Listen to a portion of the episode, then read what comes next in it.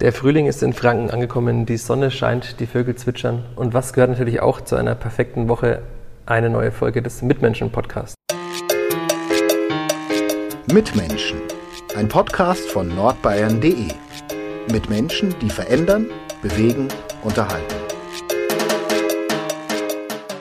Mein Name ist Michael Fischer, ich bin Sportredakteur der Nürnberger Nachrichten Heute sitze ich nicht im Homeoffice, sondern auf einer blau-schwarzen Matte an der Stadtgrenze von Nürnberg und Fürth im West End Boxing und mir gegenüber sitzt Yessin Ayari, UFC-Fighter, Kampfsportler, MMA-Kämpfer und äh, hier Trainer im West End Boxing Gym. Hallo Yessin. Hi Michi. Ja, lieber Yessin, zum Einstieg habe ich etwas im Archiv ganz weit zurückgekramt mhm. und habe auch bei Wikipedia ein bisschen geschaut. Ähm, sagt dir das Wort Pankration was? Ja, na klar. Na klar. Ich dachte, ich kann dich jetzt überraschen und den Kämpfer damit überraschen, dass er ein Wort nicht kennt.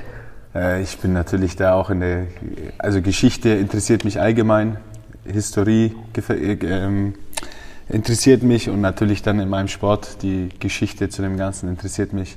Am meisten Pankration wurde ja schon in der ersten Olympiade, äh, ja, war das der, die, einer der ersten Sportarten in der Olympiade mhm. und Olympischen Spielen. Und das ist ja auch ja, eine Art MMA, sag ich mal, natürlich mit ein bisschen anders, aber sehr, sehr ähnlich. Genau, oder erzähl mal, was weißt du denn davon? Ich habe äh, gegoogelt, es, es gibt angeblich 648, wird es zum ersten Mal tatsächlich vor Christus, 648 vor Christus zum ersten Mal äh, ist es registriert worden bei den Olympischen Spielen der Antike. Ja. Und damals hieß es, es sei eine Mischung aus Boxen und Ringen, die ja auch immer schon olympisch waren, genau. aber ohne Handschuhe, also quasi tatsächlich genau. MMA. Genau, ja, Bernackel MMA vielleicht noch, aber. genau, Bernackel ja. Äh, für alle, die es nicht wissen, erklärst du es mal kurz? Bernackel ist dann, also Bär, also mit der blanken Faust, das heißt dann wirklich ohne Handschuhe. Ähm, so hat auch das in der UFC damals angefangen oder im MMA, war ja wirklich auch so, ähm, schon immer wurde, war ja die Frage, wer ist besser? Der Ringer sagt, ich bin besser, der bessere Kampfsportler, der Karatekämpfer sagt, ich bin besser, der Boxer sagt nein, wenn meine ähm, Fäuste treffen dann bin ich der Beste. Und so war das halt damals auch dann in der Antike, wo äh, im Prinzip einfach frei gekämpft wurde, wo die gesagt haben, okay, ein Boxer gegen einen Ringer, aber auch äh, der Boxer konnte ringen. Das war halt der freie Kampf einfach, wo ähm, ein offenes Regelwerk stattgefunden hat. Aber du hast wahrscheinlich jetzt nicht bei Wikipedia gesucht, was gab es früher in der Antike? Ah, jetzt möchte ich MMA machen, viele Jahrhunderte später, sondern wie kam das bei dir dazu? Mm, ja, bei mir kam es dazu, ja, natürlich nicht. Also, natürlich, also Wäre natürlich interessant gewesen. Äh, bei mir ist es tatsächlich über einen, ähm, also mein erster Kontakt mit dem Sport war im, ähm, in der Schule. Da war ich dann auf einer Abschlussfahrt mit ähm, Lehrern, also diese typische Abschluss, Abschlussklasse, neunte Klasse war das dann, ähm, sind wir nach Spanien, Barcelona äh, gefahren.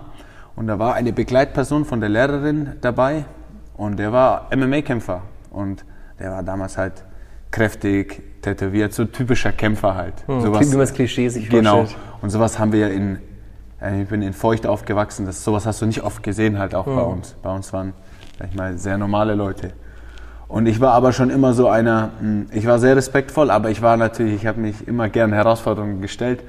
Und zu dem Zeitpunkt habe ich das halt irgendwie, habe ich mir das in den Kopf gesetzt, dass ich den, gegen den kämpfen will. Und ich wusste nicht, was er macht, was Sache ist, aber es hat irgendwie, war ich so das Alpha-Tier, so auf Deutsch gesagt. Also ein Woher kleiner Junge. Du hast ja angeblich Fußball gespielt. Weiß nicht, das war halt dieses 15 war ich da und dieses einfach der Gedanke, ja, ich bin der Stärkste. So, aber ich habe das, also es hört sich immer blöd an, ich habe das wirklich äh, mit Respekt gemacht und ich habe ihn jetzt nicht blöd, es war ein erwachsener Kerl, also ich mhm. habe zu ihm nicht irgendwie was Böses gesagt, aber ich habe dann irgendwann waren wir halt dort und habe ich gesagt, ja, ich kann dich besiegen halt. Und dann ist es dazu gekommen, hat er gesagt, okay, dann kämpfen wir am Wochenende. Und ich so, kein Problem.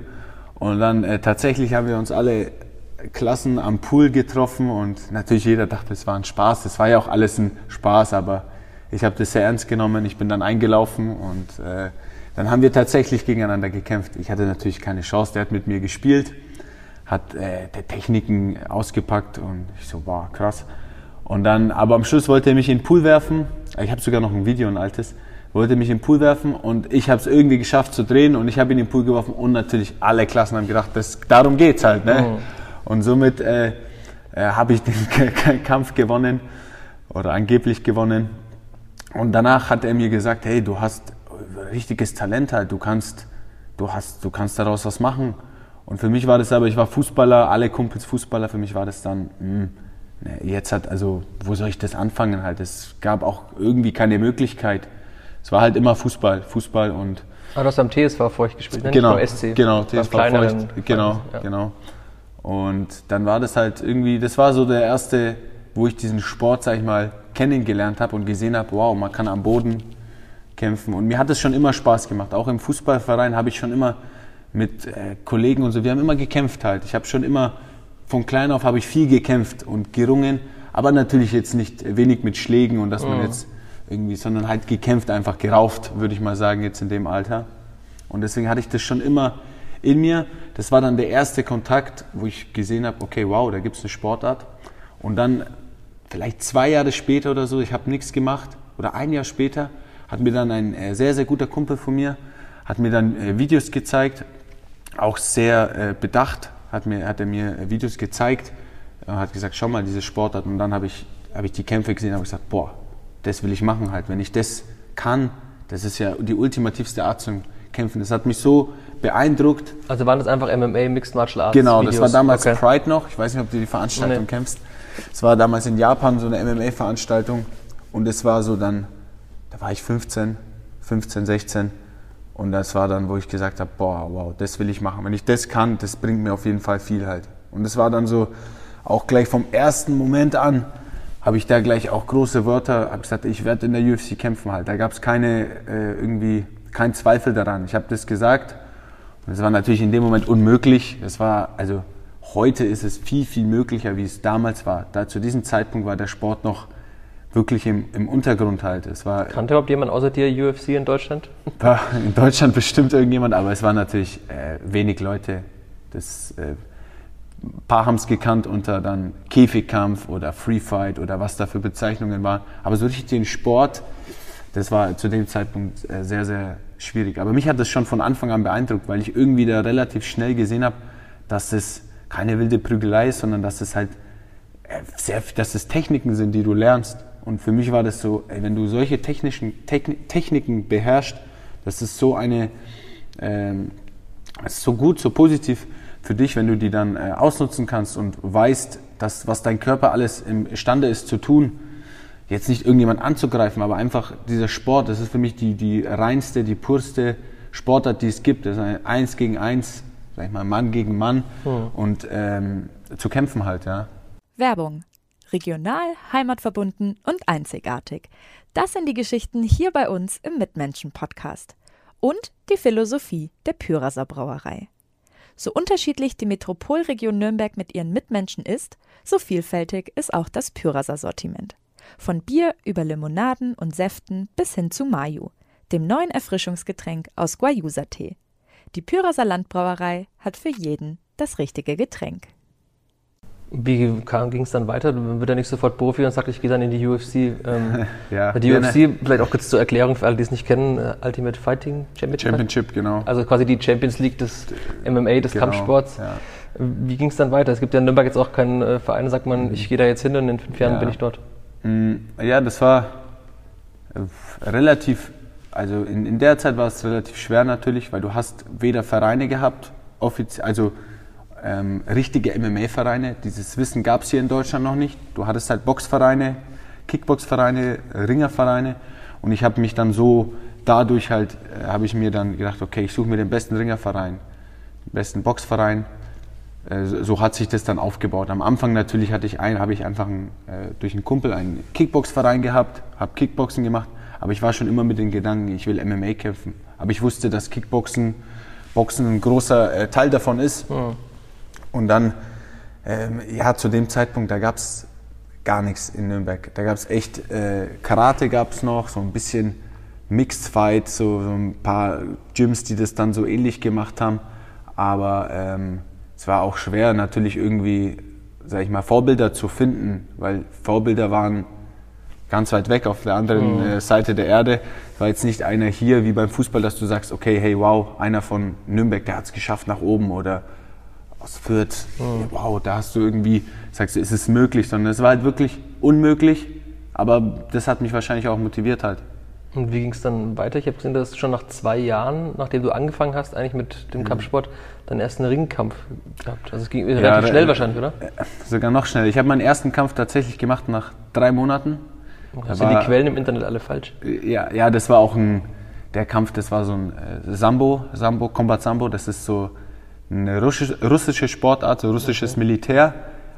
Eigentlich, aber das gibt's, also haben die auch als Sportart gemacht. Das ist ähnlich wie MMA, nur mit einem Kimono, also mit so einem Judo-Anzug an, einer kurzen Hose und einem anderen Regelwerk. Also du bekommst dann auf gewissen Aktionen Punkte und ähm, einfach ein anderes Regelwerk. Aber da hat mich damals, das war auch dann so der erste Kontakt mit MMA, weil äh, ich habe gehört, da gibt es so einen Sambo-Verein wo, also durch den ähm, Kumpel. Und dann war ich bei dem äh, Sambo-Verein und der hat mich dann, da habe ich auch dann an die ersten Trainings relativ gut schon äh, kämpfen können, weil ich mich einfach schon ein bisschen mit der Sache beschäftigt hatte und ich konnte, ich habe schon immer so ein bisschen kämpfen können, sage ich mal. Oder habe den Willen dafür, dafür gehabt. Und ähm, dann hat er mich gefragt, vielleicht nach einem Monat oder eineinhalb Monaten, so, wer will kämpfen? Und für mich war so, ja. Ich habe halt gesagt, ja, ich will kämpfen. Und dann sind wir, es war damals in äh, Bad Kissingen, also nicht so weit weg von hier, war ein Turnier, Bayerische Meisterschaft war das. Da sind wir hingefahren. Ich hatte nicht mal einen Mundschutz, ich hatte nicht mal, ich, also zu dem Zeit, ich konnte mir nicht mal Handschuhe leisten. Also ich hatte keine Handschuhe, ich hatte gar nicht, ich bin einfach hingefahren, habe mir dort dann sozusagen alles von irgendjemand ausgeliehen, zusammengesucht und äh, habe dort gekämpft. Habe meinen ersten Kampf gewonnen, oder ersten zwei Kämpfe gewonnen und dann den letzten Kampf wurde ich einfach von einem ausgepunktet. Der war einfach viel erfahrener, viel besser.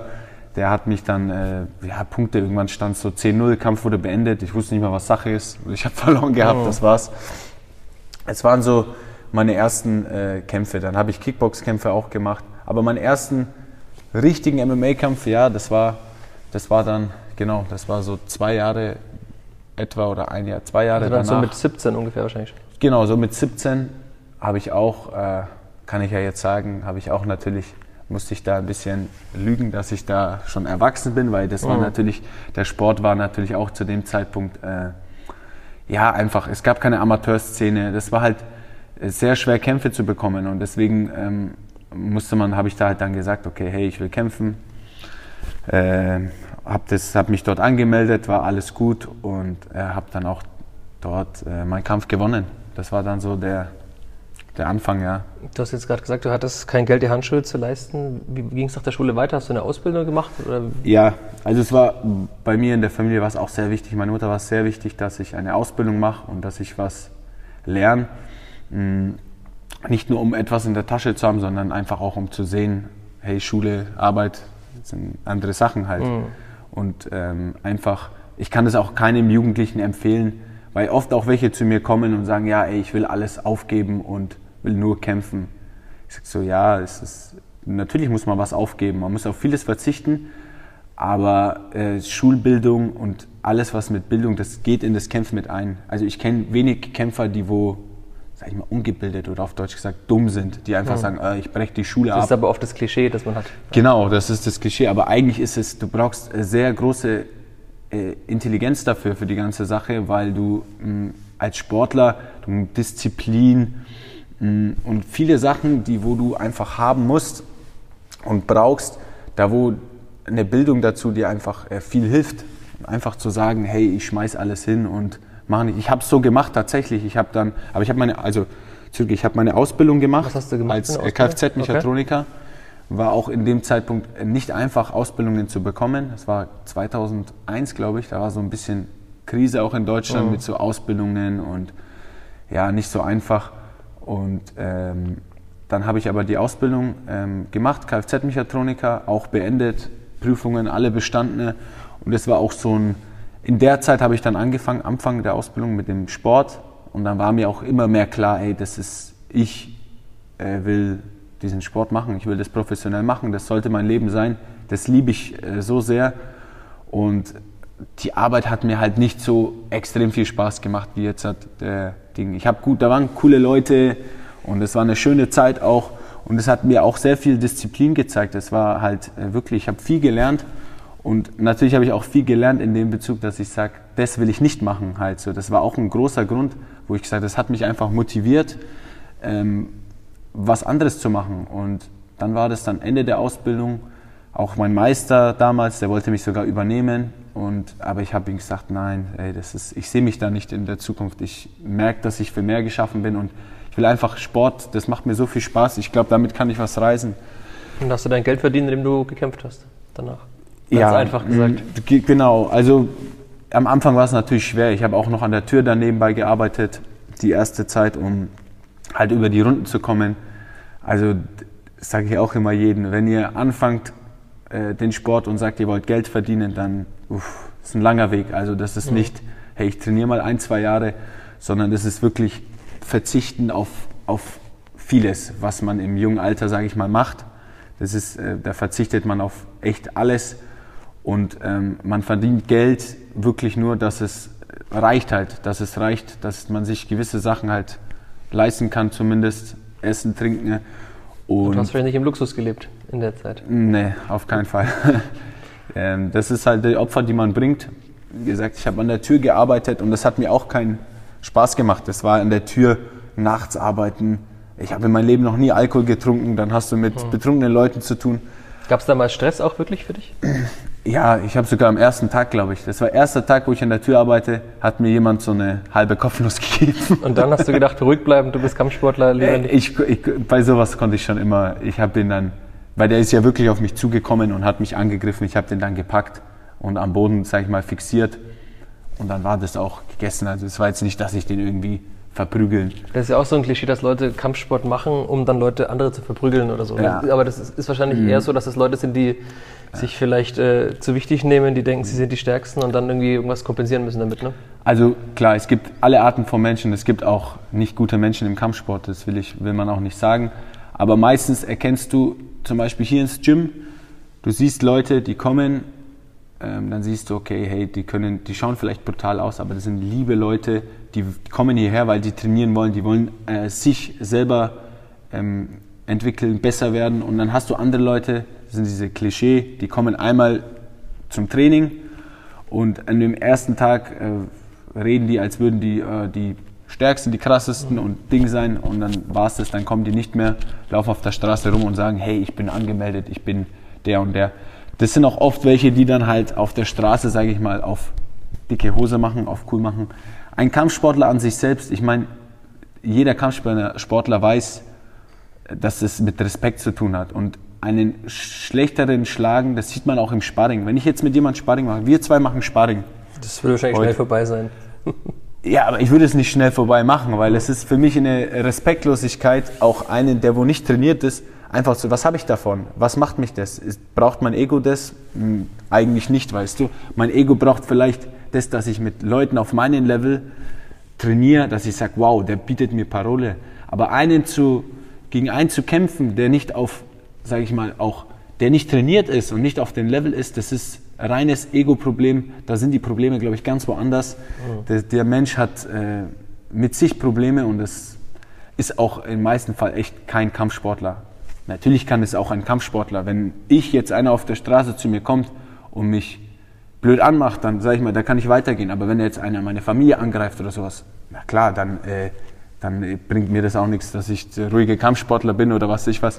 Aber es ist wahrscheinlich eine Gefahr. Ich habe mal irgendwo gelesen, wenn vor Gericht, du bist Kampfsportler und würdest jemanden angreifen, dann würde das wahrscheinlich strafverschärfend gelten, weil du weißt, was du machst, ne, wenn du Ja. ihn stärker verletzen würdest oder so. Habe ich auch gehört und ist auch so. Aber wie gesagt, ich habe keinen Grund. Es gab bis jetzt echt. Du siehst, jetzt- weil, du siehst jetzt ja nicht aus wie der typische Kampfsportler, du bist nicht Ja. breit gebaut. Nee, das ist mein- das nicht war auch mein Problem du vielleicht siehst an der Tür. gefährlich aus. genau, du siehst nicht gefährlich aus. Also ich könnte mir schon vorstellen, dass es Leute gibt in, in der dunklen Gasse, die dir begegnen. Ja. Also natürlich, es kommt sehr selten vor, aber es könnte wahrscheinlich eher passieren als bei jemandem, der jetzt zwei Meter groß ist und 120 Kilo wiegt. Mit Sicherheit. Ich denke auch, was, also deswegen glaube ich, habe ich auch keinen Ärger und ich war schon, boah, ich war überall auf der Welt. Ich war echt in Bezirken da, wo du andere Leute äh, gesagt haben, ey, wie kannst du da hingehen? Aber ich glaube, man strahlt es auch aus. Man hat so eine gewisse Aura, die man ausstrahlt, wo, äh, wo andere Leute einfach merken, okay, hey, den solltest du vielleicht lieber nicht äh, abziehen. Sogenannte Opferrolle halt. Und Du siehst aber auch Leute, ähm, die laufen rum und die, die sind in sich, die nehmen so eine Opferrolle ein bisschen an und ich glaube, das spüren auch andere Leute und dann find, also es ist ja genauso in der Schule, bei kleinen Kindern siehst du es sehr, sehr gut. Da siehst du dieses zum Beispiel das Thema Mobbing. Wenn Kinder gemobbt werden, sind es meistens leider Außenseiter oder irgendwie, wo Leute sind, den kann ich angreifen, den kann ich angreifen. Und das hast du bei Kampfsportlern oft nicht, weil die natürlich eine Selbstsicherheit haben und äh, sicher sind in dem, was sie machen und deswegen strahlen die das auch aus, hey, mit mir geht es nicht. Und das lernt man wahrscheinlich auch in Selbstverteidigungskursen. Als erstes einfach mhm. mal Brust raus, ja. Kopf hoch, nicht auf den Boden schauen ja. und Selbstbewusstsein ausstrahlen. Dann ist man schon mal kein Opfer, wie du sagst. Ja, ja. ja. Deswegen empfehle ich auch jeden Kampfsport äh, zu machen, halt Frauen, vor allem Frauen und Kindern und alles, das in Berührung damit zu kommen, um einfach ähm, mental stärker zu werden und so eine mhm. gewisse Ausstrahlung zu haben, halt kein Opfer zu sein, halt sich nicht in diese Rolle zu drücken, irgendwie ein Opfer zu sein halt so, weil das, das ist nicht richtig auf der Welt und das darf man nicht machen, dass andere Leute einen so behandeln. Aber das liegt auch oft, äh, leider ist es so, ich weiß nicht, ob es überall auf der Welt so ist, ich glaube schon, aber ich sage mal, in Deutschland ist es leider so, wenn du die Opferrolle auch, auch annimmst, dann laden die Leute auf dich ab und mhm. benutzen dich auch als Opfer halt. Mhm. Wir haben jetzt gerade über deine ersten Kämpfe gesprochen, über das Geldverdienen. Ab wann warst du so weit, dass du dir dachtest am Konto, boah, jetzt habe ich es wirklich geschafft, jetzt kann ich vom Sport leben? Uff, wann war es soweit? Das sind, also die ersten Kämpfe habe ich teilweise selber dafür gezahlt, dass ich überhaupt teilnehmen mhm. darf. Dann, ähm, wo es professioneller geworden ist, waren auch, es war nicht viel Geld im Spiel. In Deutschland ist da allgemein nicht viel Geld im Spiel. Das sind äh, gewesen am Anfang 1000 Euro vielleicht höchstens, allerhöchstens, was du bekommen hast für den Kampf, für den du dich aber Monate vorbereitest und halt mhm. viel reinsteckst.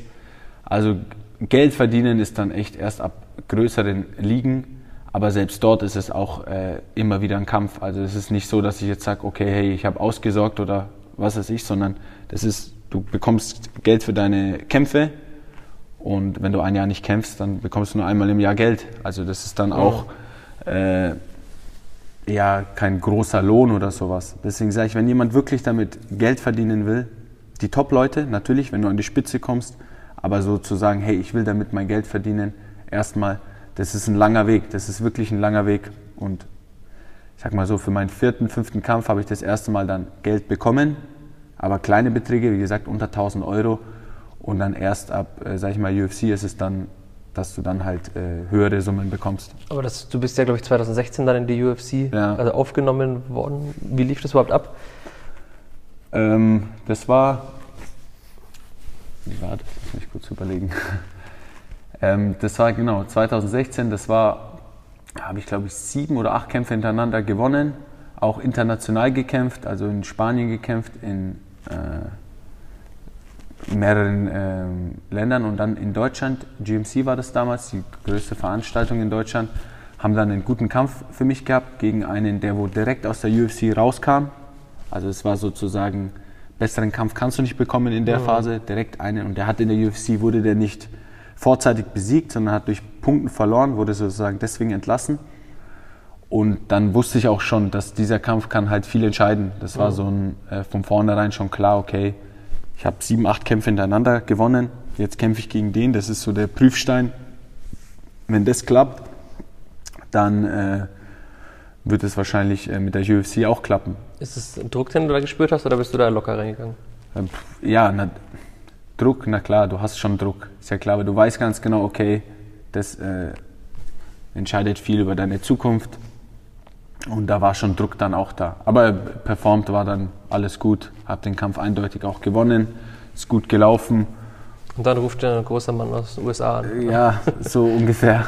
Nee, da hat es ein bisschen gedauert und dann äh, kam, genau, dann kam der Anruf und dann wurde es sozusagen äh, über Management und alles geklärt und wurde gesagt, hey, wir wollen dich dabei haben halt in der UFC. Und dann hast du einen Vertrag über vier Kämpfe bekommen, habe ich gesehen. Genau.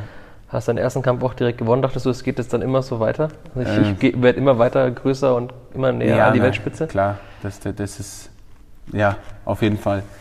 Du gewinnst es immer alles äh, viel besser und schöner. Äh, Niederlagen machen natürlich dann einen richtigen Kämpfer aus, aber Siege sind, äh, denkst du immer, schwebst du immer ein bisschen in so einer mhm. leichten Traumwelt, ist klar, denkst du, wow, alles hin. Vor allem meinen ersten Kampf, ich habe, ich wurde drei, vier Wochen vor, drei Wochen vor dem Kampf operiert am Ellbogen. Mhm. Also es war alles andere als die perfekte Ausgangslage. Und dann gewinnst du und dann denkst du dir natürlich, hey, mit einem Arm habe ich gewonnen, so auf die Art. Was passiert, wenn ich zwei benutze? Und dann hast du aber die nächsten drei verloren. Genau. Und dann kam so eine blöde Strähne halt. Ja, weiß auch gar nicht. Woran lag das? Also waren die Gegner einfach stärker? Hast du irgendwie nachgelassen? Kann man das, oder kann man das überhaupt erklären oder ist es einfach nur Glück manchmal auch? Ja, da, man kann das natürlich, selbst als Sportler zerbrichst du das in Millionen Einzelteile und du kannst sagen, hey, das liegt daran, weil du nicht gut gegessen hast, weil du, äh, keine Ahnung, die falschen Leute um dich rum hast. Dann gibt es viele Sachen, die wo da so eventuell das Problem dafür sein kann.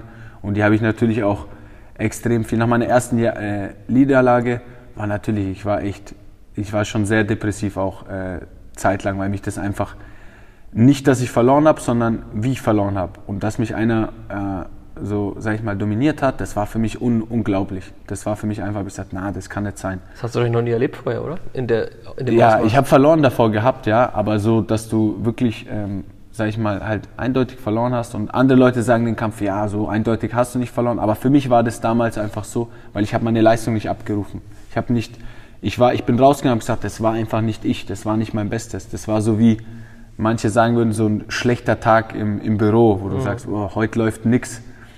Und, aber das ist halt in meiner Sportart oder in meinem Beruf ganz, ganz schwierig, wenn du einen schlechten Tag hast, weil äh, ja, dann kriegst du auf die Mütze halt. Ne?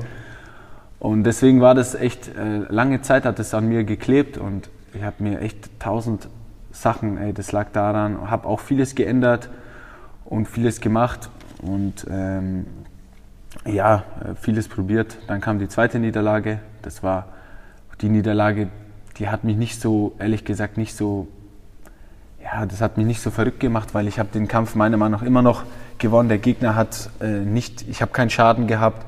Der Gegner hat nichts an mir gemacht. Ich, hab, ich bin immer nach vorne gegangen, der Gegner ist nur zurückgegangen. Aber die Punkterichter haben ihm irgendwie den Kampf gegeben und dann war es auch nach dem Kampf natürlich anders, weil dann war viel Leute haben ja auch Medien gesagt, hey, du hast den Kampf gewonnen, du hast den Kampf gewonnen. Deswegen war so eine Das bringt dir Niederlage. aber nichts, ne? Bringen tut's mir nichts, natürlich nicht, aber für einen selber ist es natürlich, du siehst dann, dass du wurde es nicht dominiert oder irgendwie, du merkst dann halt, ey, das ist nicht, du bist nicht falsch am Platz, das ist nicht dein Niveau oder sowas. Und äh, deswegen war das natürlich eine andere Niederlage. Ich sag mal so, Niederlagen gehören dazu. Früher oder später, egal ob es im Leben ist oder allgemein Niederlagen, gehören dazu. Ignorieren darf man sie nicht, man muss sie natürlich äh, schauen, woran es gele gelegen war, aber man darf sich auch nicht komplett verrückt machen, halt, weil das ist leider so eine Sportlersache, wo du dir dann sagst, hey, woran liegt es? Und dann fängst du an, an allem zu zweifeln und äh, alles kann der ausschlaggebende Grund dafür sein, was es aber im Endeffekt nicht ist. Am Ende des Tages ist es natürlich, sind es 15 Minuten, wo du da drin bist. Das entscheidet jetzt nichts über dein Leben, ob du ein guter oder ein schlechter Mensch bist, sondern das ist einfach diese 15 Minuten. Das ist das Harte an dem Sport, darauf kommt es an und da musst du, sage ich mal, performen und nach jeder Niederlage muss man sich natürlich Gedanken machen, was kann man besser machen, wie, an was hat es gelegen und wie kann man äh, besser trainieren, bessere Möglichkeiten haben. Und das ist natürlich wichtig dann halt, klar. Und dann nach deinem letzten Kampf, das war letztes Jahr im Oktober 2020, Ja.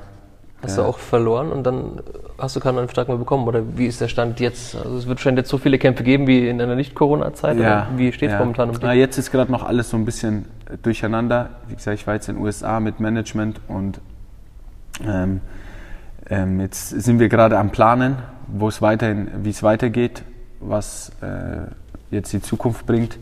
Aber ob es jetzt der nächste Kampf ist oder der übernächste Kampf, ich bin auf einem Level, wo ich jetzt, das kann alles ganz schnell gehen.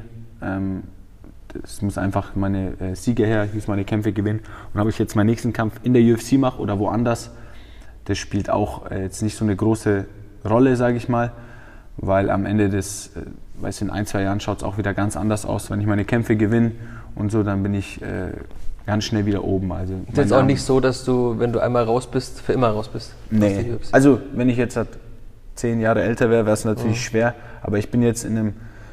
Das Durchschnittsalter in der UFC von den Champions auch, das ist zwischen 30 und 32 so. du bist 28. Ich bin 28, das heißt, ich habe eigentlich für für mein Alter, ich habe sehr, ich habe ja gesagt vorhin schon, ich habe mit 17 meinen ersten Profikampf gemacht. Das heißt, ich habe sehr jung angefangen. Ich habe für mich, 25 Kämpfe, Profikämpfe alleine fast schon.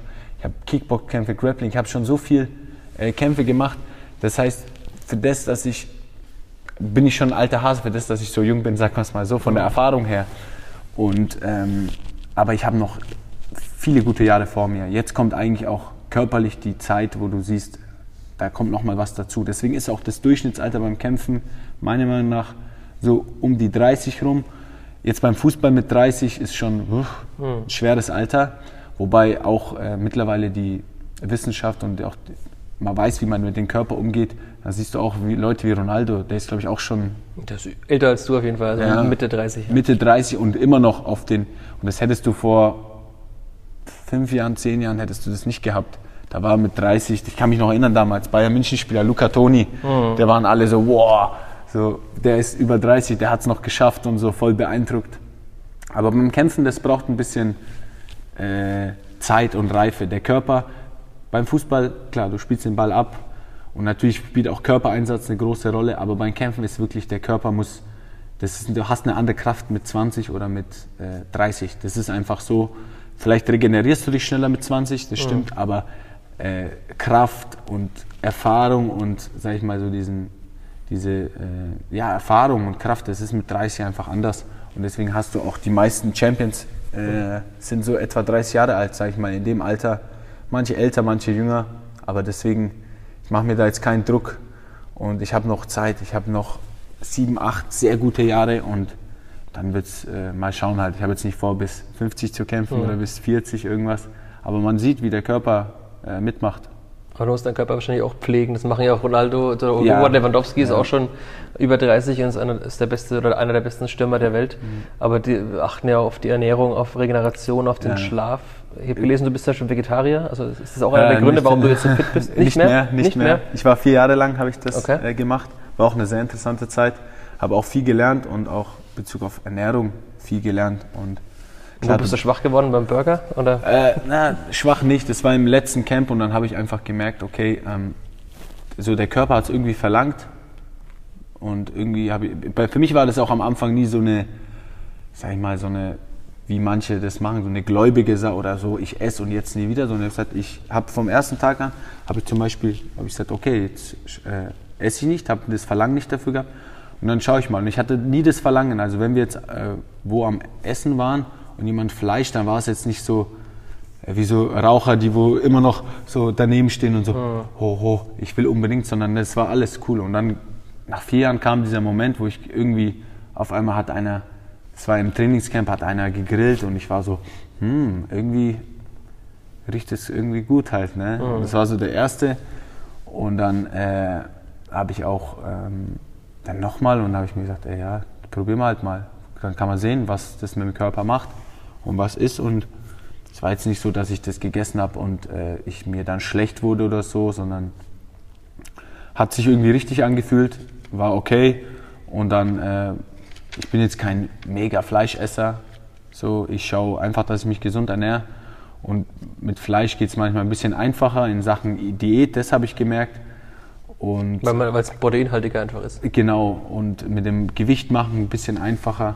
Aber ich würde jetzt nicht ausschließen, dass ich nicht irgendwann äh, später nochmal komplett darauf verzichte, vielleicht sogar vegan werde oder so. Gibt es ja auch Sportler, die sagen, dadurch sind sie noch fitter, noch leistungsfähiger und die Regeneration ist noch besser. Ja, es macht auch Sinn, ist auch wirklich so. Einfach die Säu- Säure und das Ganze. Das sind halt immer so, die einen sagen so, die anderen so. Ich glaube, das ist Ge- Genetik, äh, die menschliche Strukturen von jedem sind anders. Also du kannst einen Asiaten zum Beispiel nicht mit einem äh, Schweden vergleichen.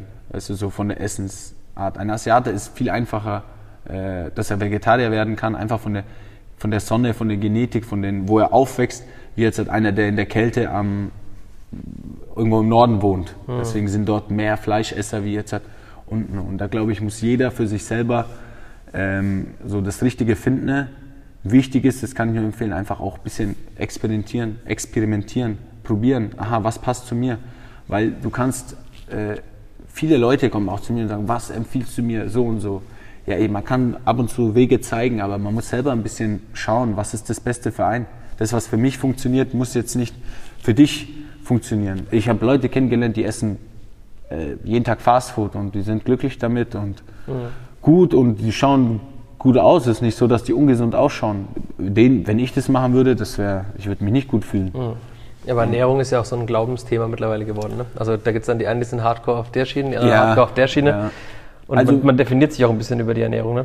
Ja, ja, das ist, das ist interessante Zeit gewesen auch, dass, dass äh, in der Zeit, weißt du, wenn du sagst, du isst kein Fleisch, natürlich, dann wirst du gleich so ein bisschen irgendwo hingesteckt. Das ist typische Schubladendenken. Ne? Mhm. Und, äh, und anders. Ich habe ja zum Beispiel, ich habe auch, ich esse kein Schweinefleisch und das habe ich auch noch nie davor gegessen. Und du wirst auch dadurch gleich in, du wirst halt, das ist, das ist halt leider unsere Gesellschaft immer dieses, sag ich mal, Schubladendenken, was du sagst und die Leute sagen, aha, der ist von denen oder ist so. Aber das äh, macht immer stärker, finde ich. Und jeder Mensch sollte, jeder Mensch ist anders. Das ist, wir sind komplett, wir schauen alle anders aus und deswegen ist auch jeder von uns äh, braucht was anderes. Jeder hat eine andere äh, Art zu essen oder tut ihm mhm. gut. Und es geht ja auch ums Gefühl. Und natürlich rate ich jeden und probiere es auch den jungen Leuten von hier zu sagen, dass äh, eine gesunde Ernährung wichtig ist, weil das gibt deinem Körper Energie und Kraft. Und die Wissenschaft ist ja auch nicht so, dass du sagst, ah, die haben keine Ahnung, sondern es sind ja auch genügend Studien, wo mhm. sagen, dass äh, eine ausgewogene, gesunde Ernährung äh, richtig ist. Und genauso ist es, wenn du zu viel Fleisch, wenn du dich nur vom Fleisch ernährst, ist, äh, können manche Leute, aber ich denke, es ist halt nicht, das ist, die, die, die Menge macht es aus. Und dann mhm. kann man auch, glaube ich, Fleisch essen, äh, Fisch essen und Gemüse ausgewogen sich ernähren, gesund ernähren. Das ist, glaube ich, das, das Wichtigste einfach, dass man sich ja, gesund ernährt. Das ist, das ist schon gut. Wir haben jetzt über Fußballer gesprochen, die es vielleicht aus Nürnberg geschafft haben. Beispiel irgendwie Ilkay Gündogan ist beim Club groß geworden. Ja. Spielt bei Manchester City, spielt Champions League. Die ganze Welt schaut auf ihn. Du bist aus Nürnberg, bist in die Champions League des Kampfsports mhm. gekommen. Mhm. Und in Anführungszeichen kaum jemand kennt dich in dieser Stadt. Ist das, ja, ist traurig? Anders. Wie ja. fühlt sich das an? Mhm. ist allgemein. Ich verstehe auch, dass der Sport ist, ist hier halt so hm, nicht wie Fußball, mhm. ganz klar. Und äh, Nürnberg leider, muss ich auch sagen, ist so eine Stadt halt. Ich liebe Nürnberg so, das ist äh, Wahnsinn. Ich, ich finde es so schön, die Stadt halt auch so vom, vom Aussehen, auch vom nicht zu groß. Du kommst überall bequem hin. Weißt du, mit dem Auto, du fährst hin, ist Stau. Ja, es gibt mal Stau, Franken schnell weg oder so, mhm. aber wenn du jetzt in Berlin oder Los Angeles bist, das ist, boah, da dreh ich durch. Also es ist eine richtig schöne Stadt, aber die Mentalität hier, die ist so, das ist das Einzige, was mir nicht so gefällt. Die Leute sind so in sich und äh, Support ist, ja, ist Schwierigkeit. Das ist, hast, du, hast du hier einfach nicht so. Das ist über die Jahre, ich bin jetzt nicht seit gestern äh, hier, sondern über die Jahre merkt man einfach, ähm, dass du halt hier wenig, sag ich mal, Support bekommst. Egal ob das Sponsoren mhm. ist, Int. Und so, wenn ich mir meine Kollegen schaue in anderen Städten oder in anderen Bezirken, weißt du, die haben alle große Sponsoren hinter sich, regionale Sponsoren, weil es ist klar, dass jetzt nicht einer unbedingt aus Amerika kommt und sagt, hey, jetzt sind, dich sponsern wir, weil äh, die, haben auch ihre Leute halt. Also mhm. Jeder sponsert natürlich am besten in den, den er so ein bisschen kennt halt, Persönlichkeit, wo er sagt, okay, wow, der ist aus meiner Stadt, aus meinem Viertel, was weiß ich was. Und das ist hier halt schon immer irgendwie so eine ja, schwere Sache gewesen oder keine Ahnung, ich, vielleicht habe ich mich nicht richtig angestellt und halt äh, bin nicht auf die Leute direkt zugegangen, das kann auch sein. Aber man merkt trotzdem, dass hier halt einfach so in Allgemeinen der Support ist nicht so, also nicht die Leute, die, hier, es gibt auch sehr viele, die supporten mich von hier, mhm. aber ich sag mal Medien oder andere sagen, ist immer hier so ein Selbstkampf. Aber glaubst du, es liegt an den, am Franken, an der ein bisschen maulfaul ist? Ja. Oder meinst du, es liegt einfach daran, dass halt äh, MMA oder die UFC mhm. einfach auch für viele Leute einfach vielleicht zu brutal ist, wenn das Blut spritzt? Ja, also äh, äh, teilweise so. Natürlich gibt es Leute, die und von denen erwartet man ja auch keinen Support. Wenn jetzt hat mir eine, keine Ahnung, von meiner Mama oder Opa oder so die Freundin sagt, hm, ich finde es nicht gut, dann würde ich ja niemals sagen, ey, du bist nicht auf meiner Seite, was soll das? Das ist einfach eine andere, wer, wer das nicht mag oder wen das nicht gefällt, natürlich halt, das schaut es nicht an. Aber mittlerweile ist der Sport schon sehr populär geworden und es gibt viele Leute, die das schon auch, äh, sag ich mal, feiern und sagen, ey, Hammer halt, die sehen halt jetzt auch, okay, den Sport dahinter, populärer natürlich geworden, weil es einfach bekanntere Namen sind. Ähm, ich sehe natürlich, ich habe auch viel Besuch von anderen Leuten da, aus anderen Ländern, aus anderen Städten. Und so, so eine Sache ist so ein bisschen gleich bei vielen, die sagen, ja, hier in Nürnberg findest du schwer Anhang. So, mhm. wenn du jetzt zum Beispiel, wie unser äh, auch ein Brasilianer gesagt hat, du gehst in die Bar und es ist schwer mit Leuten zu kommunizieren, oft, weil in anderen, äh, sag ich mal, Ländern oder so, das ist normal. Du fragst, hey, wie geht's dir, was machst du, ohne gleich zu denken, hey, der will was von mir oder so. Oft ist ja auch bei Mann und Frau so dieses typische, ein, einer redet die an und man denkt, und der denkt gleich, okay, der will sie anmachen oder was weiß ich was. Das fehlt einfach hier so ein bisschen diese normale Kommunikation, dass du rausgehst und Leuten einfach ganz normal reden kannst, ohne gleich irgendwie, der will was von mir, der verlangt was von mir der tut was, sondern einfach ganz normal sein. Und das ist halt natürlich so ein bisschen so ein Franken. Man sagt ja auch, der Franke, wenn er in eine Gaststätte geht oder in eine Bar, dann setzt er sich alleine an den freien Tisch und nicht zu dem, der genau, schon da ist. Ja. Genau, und das ist natürlich ein bisschen hier einfach die Mentalität. Aber arbeitest du auch daran, das, das, zu verändern oder sagst du, du hast dich damit abgefunden und konzentrierst mhm. dich quasi auf den Markt in den USA oder so, wo du halt einfach mehr mhm. Zuschauer haben kannst und mehr Fans, weil es da halt ein Millionen-Ding ist, ne? Ja, nee, also mit denen, denen ich rede, den äh, zeige ich, denke ich, auch allein von meinem Charakter her, dass der äh, Sport hier, dass man es weit bringen kann und dass es auch äh, halt äh, keine Verurteilung, äh, dass es nicht irgendwelche typischen blöden Kämpfer sind oder was oh. weiß ich was. Und deswegen ist auch, wenn Medien auf mich zukommen und so, ist natürlich immer auch so eine kleine Botschaft, denen zu zeigen, hey, ihr denkt anders, wie es halt ist, weißt du, man mhm. denkt anders. Und äh, das macht natürlich immer wieder auch äh, egal mit wem, weißt du, ich scheue mich da vor keinem Gespräch und ähm, aber natürlich ist es auch bei mir oft so, ich, ich habe auch meine Sachen zu tun. Ich bin im Training, ich bin äh, dann zu Hause mit meiner Familie, auch Frau und Kind und deswegen ist, äh, ich gehe zum Training, ich mache meine Sachen, ich bin viel unterwegs. Ich, komm, ich bin jetzt auch nicht der typische äh, Bargänger und der, wo halt mhm. in Nürnberg immer unterwegs ist. Aber natürlich, ich habe hier auch mit dem Gym viele Leute, ähm, und da jeder, äh, mit jedem rede ich normal und mit jedem ist es normal und mit jedem ist natürlich auch so ein bisschen drin, dass diese Vorurteile wegkommen, die wo ja jetzt auch schon teilweise weg sind. Und ähm, mal schauen, man ist es nicht so, dass ich hier abgeschlossen habe. Ich denke auch hier gibt es auch den einen oder anderen, äh, sag ich mal, Supporter, der da mehr, ähm, noch mehr supporten will. Auf jeden Fall habe ich auch schon einige kennengelernt. Also es ist nicht so, dass ich hier in Nürnberg keine guten Leute kennengelernt habe, sondern habe ich auch echt einige super Leute kennengelernt und hoffe, das geht noch weiter, klar. Jetzt haben wir zwei Sachen noch was gar nicht angesprochen, deine Familie und das Gym hier. Lass uns vielleicht mhm. mit deiner Familie anfangen. Wie sieht deine Familie das? Du bist Vater, du hast eine Ehefrau und bist aber irgendwie mehrere Monate im Jahr unterwegs mhm. und deine Frau schaut dir am Ende zu, wie du halt äh, im Ring stehst und blutest. Wie ist das zu Hause? Ja, also ich probiere das natürlich immer so zu machen, dass die auch immer dabei sind, mhm. äh, meine Familie. Und wir haben das davor immer so gemacht, dass sie dabei war. Dann beim letzten Kampf hat es äh, Corona-bedingt nicht geklappt. Beim vorletzten Kampf ist meine Tochter auf die Welt gekommen oder vor vorletzten Kampf, genau. Da hat es äh, so nicht geklappt. Da, ähm, aber meine Frau, die unterstützt mich dort. Ich meine, die hat mich so kennengelernt.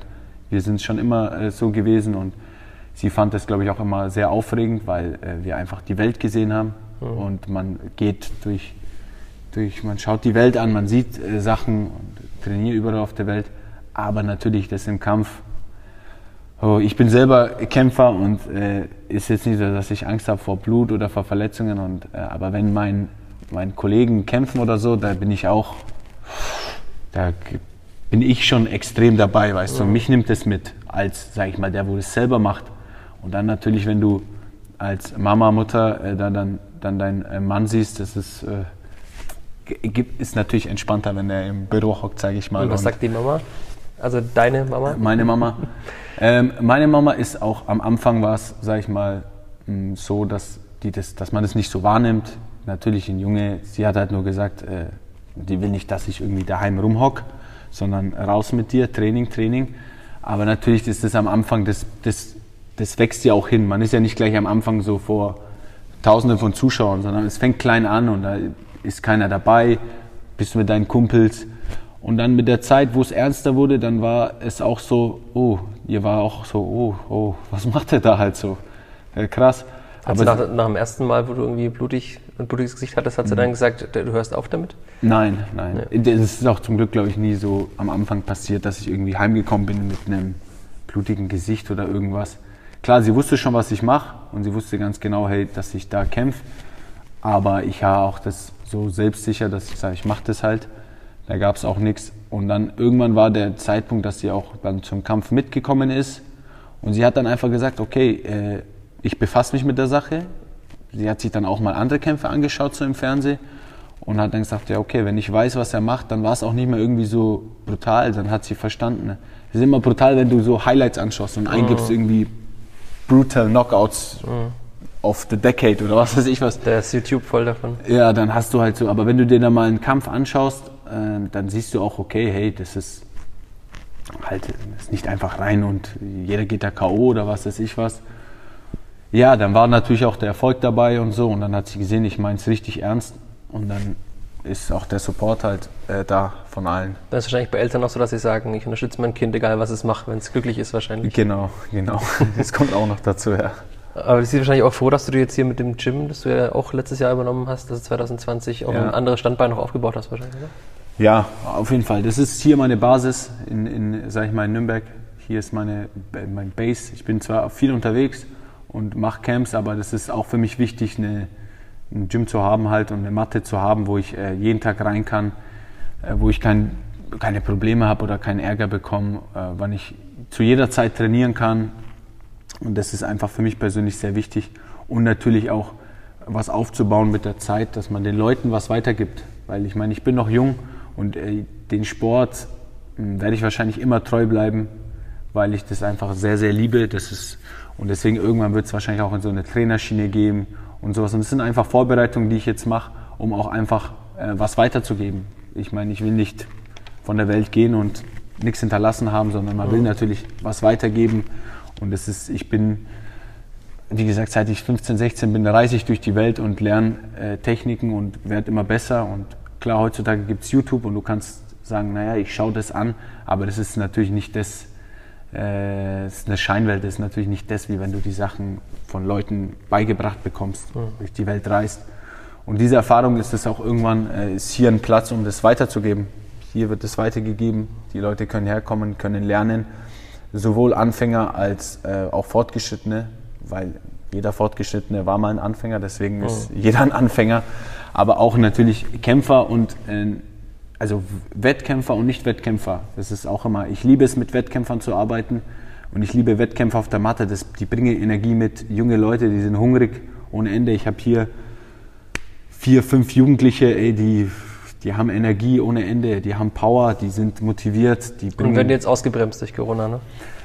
Leider, leider. Das tut mir auch am meisten weh für die. Die erwachsenen Leute, ja, die können irgendwie, die haben zumindest, die können selbstständig trainieren oder ist auch blöd für die. Für jeden ist blöd, aber für junge Leute, die waren halt, die haben hier mehr oder weniger fast geschlafen. Die Eltern sind zu mir gekommen und haben gesagt, danke, danke, dass du die, äh, denen hilfst. Die sind so hin, denen ihr Leben hat sich positiv entwickelt. Die sind in der Schule, Gymnasium gut, die machen gute Noten hin und trotzdem sind die äh, hier die ganze Zeit. Also das ist auch immer dieses, ah, wenn du die ganze Zeit im Gym bist, dann wirst du nicht, kannst du nicht lernen. Das ist auch Unsinn meiner Meinung nach, weil genau das ist dein Ausgleich.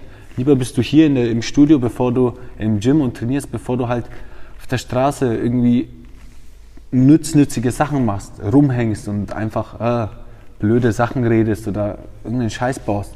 Dann bist du im Gym, das gleicht dich aus, das macht dich stärker und das ist auch hier, jeder denkt immer kämpfen, ja, ja, du kommst rein und ah, schwitzen, schwitzen, aber das ist auch, du musst deinen Kopf sehr einschalten. Das sind Techniken im Jiu-Jitsu, wenn ich dir jetzt zeige, wie einen, keine Ahnung, wenn du eine Stunde Grappling machst, dein Kopf explodiert danach erstmal. Du sagst, boah, was sind das für Informationen? Wie viel ist das? Ich muss so machen, ich, du bist komplett überfordert, weil es einfach so technisch alles ist. Und das heißt, dein Gehirn, dein Kopf muss da auch mitdenken. Das ist auch nicht umsonst, sagt man so, äh, menschliches Schachspielen. Du musst Züge vorausdenken. Und das alles bringt dir auch im Leben extrem viel weiter. Und in der Schule, in der Arbeit, das, äh, das bringt, dir, bringt dir einfach sehr viel.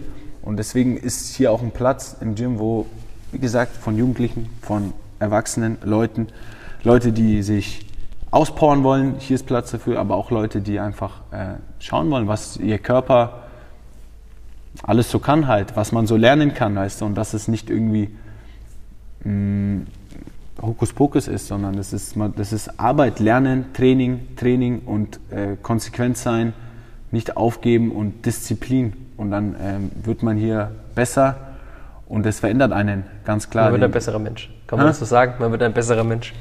Äh, für viele ja. Also ich hab's, ich, ich von mir kann sagen, auf jeden Fall. Ich wurde ein, also ich wäre auf jeden Fall einen anderen Weg gegangen, wenn ich nicht das gemacht hätte. Ich, hab, äh, ich sehe das an vielen ähm, Kumpels oder wie auch immer anderen Leuten. Ich wäre auf jeden Fall einen anderen Weg gegangen. Ähm, aber es, es kommen auch viele Leute auf mich zu und sagen, hey, das hat mich, Kampfsport hat mein Leben verändert. Das ist nicht, dass das einer sagt, sondern es sind sehr, sehr viele Leute aus den verschiedensten Schichten. Also. Leute hier, die haben angefangen mit 35, 36, die sagen, ey, krass, das hat mein Leben verändert. Geschäftsleute, Anwälte, Ärzte, also alle Schichten, alle von allen Leuten, verschiedensten Leuten und immer wieder kommt aber das, ey, das einmal angefangen, ich kann nicht mehr aufhören, das macht so Spaß und es ist so, es verändert einen natürlich das Leben. Das ist doch ein gutes Schlusswort. Ja. Danke dir, Jessin. Gerne. Mehr bei uns im Netz auf nordbayern.de